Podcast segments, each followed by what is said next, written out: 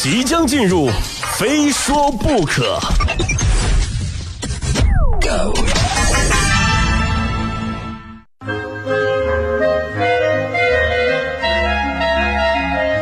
欢迎来到今天的《非说不可》，我是鹏飞啊。如今呢，朋友圈几乎成了现代人生活中不可分割的一部分。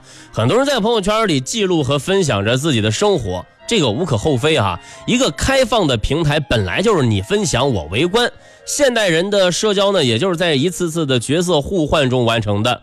可是当分享变成了有着炫耀意味的晒的时候，那可能就会引来反感了。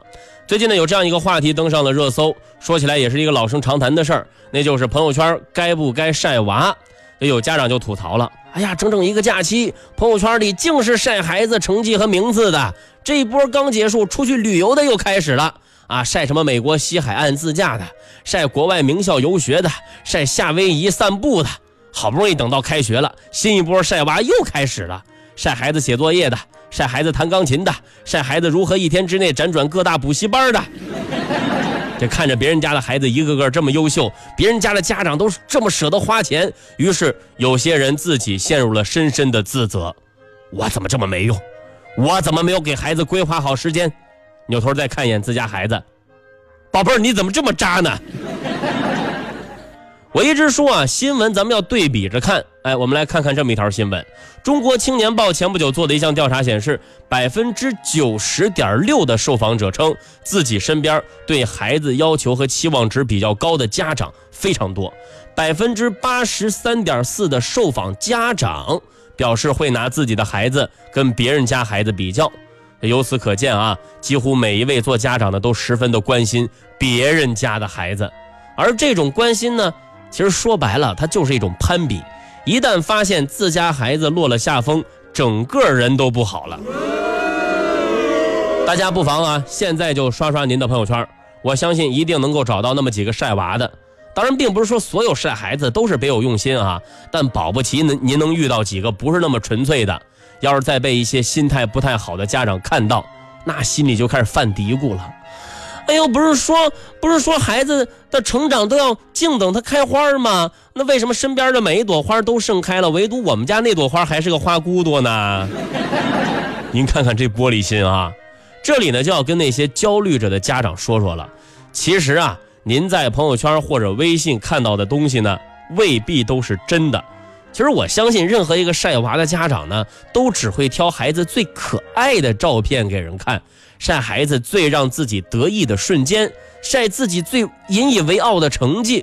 相反，孩子偷东西的事儿绝对不会晒，孩子进厕所看人尿尿的事儿也绝对不会说。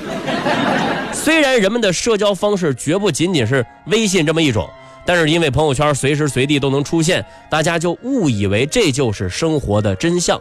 啊，这就跟成年人晒自拍一样，一定是 P 了又 P 才敢发出去。啊，跟晒自己的生活点滴一样，一定是挑好的发。你就说我啊，大家关注我的微信小号 MC 非说不可啊，MC 是英文字母，非说不可汉语拼音全拼，对吧？你看我这个微信朋友圈里，我什么时候把我那天油门当刹车的事儿发发到朋友圈去了？不会，真的，我也就顶多在，哎，我怎么在节目里面说了呢？啊啊，当然，简单来说啊，就是您所看到的。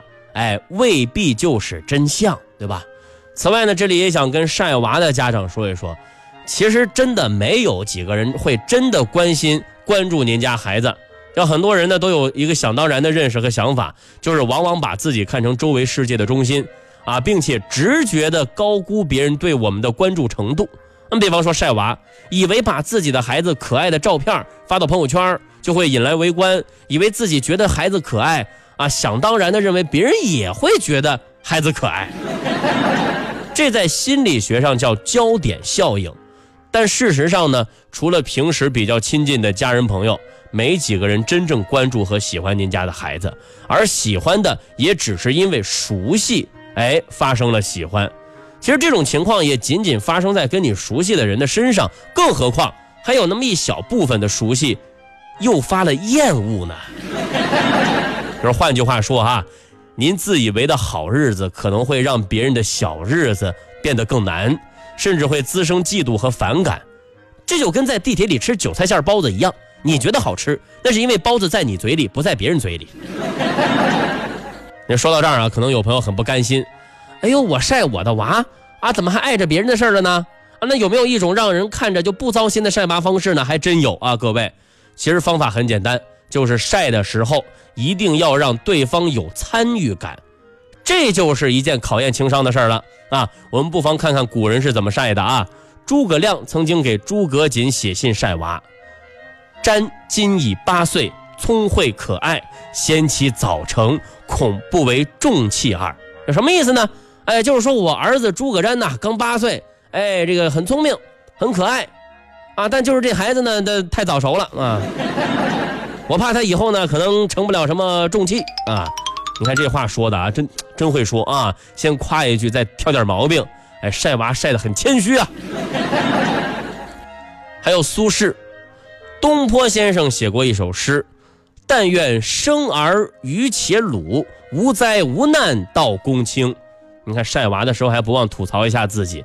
哎呀，生个聪明的孩子有什么好呢？我就是因为太聪明，反而遭人家的妒忌，被聪明误了一生啊！你看看，哎，而那个东坡先生还说了，哎呀，我只希望我的孩子啊，愚笨迟钝，没灾没难，又能当大官我，哎，您听听啊，这娃晒的不仅含蓄，而且还真有点脸皮厚，你知道吗？哈，这种晒法就很让人有参与感。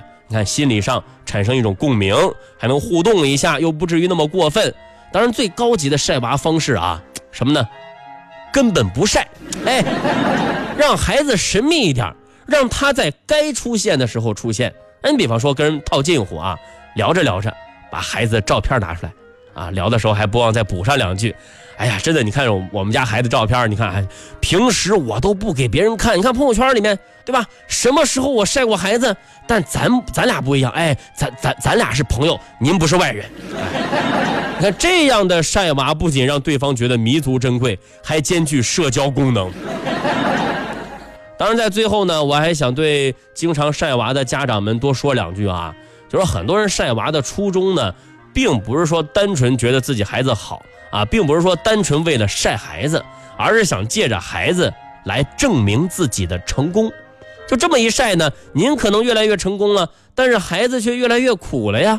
与其晒孩子，不如好好做自己，这样才能够更加客观的看待自己，也能更加客观的看待孩子，更不至于啊，因为别人孩子的优秀而慌了手脚，把自己孩子看的啥也不是啊。